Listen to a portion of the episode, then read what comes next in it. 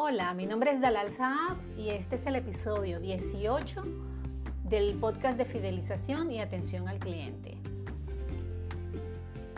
Como hemos podido ver, trabajar como agente de atención al cliente no es nada fácil. Tienes que trabajar con clientes enfadados, además tienes que gestionar muchísimo trabajo, entendiendo que la labor del agente de atención al cliente es fundamental para toda la empresa, ya sea por la imagen de la marca o por la experiencia pre y postventa. Así que vamos a repasar las cuatro cualidades que mencionamos en el episodio 17. La número uno era saber escuchar y ser un buen comunicador. La número dos es ser positivo y la número tres es ser empático. La número cuatro era ser diligente y resolutivo. A partir de aquí, cuatro cualidades más que un agente de atención al cliente debería tener. La número 5 es ser ágil.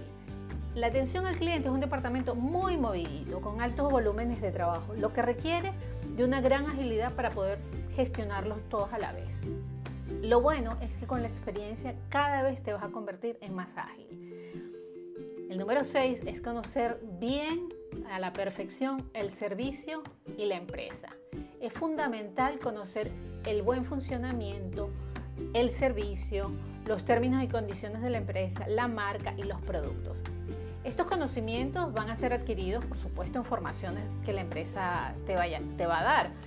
Además, de esta manera se marcan los principios básicos que deben regir en el trato con los clientes y el funcionamiento del servicio.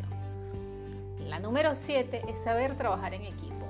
Atención al cliente es el enlace de la compañía y los clientes. Así que como en cualquier otra profesión en la que trabajes con compañeros, será útil tener buen trato con ellos y ellas. También tendrás más garantías de poder coordinar las solicitudes de los clientes en orden y a tiempo, cuando éstas dependan de otros compañeros. Es necesario transmitirle a nuestros compañeros de trabajo que las quejas nos ayudarán a mejorar el servicio y lograr la fidelización de los clientes. Es un trabajo de todos. El número 8 es tener capacidad de control. Te vas a encontrar con clientes irascibles que no nos dejan hablar, que nos gritan. No siempre va a ser fácil mantener el control. Así que mi mejor consejo es el de no tomarse las quejas como algo personal.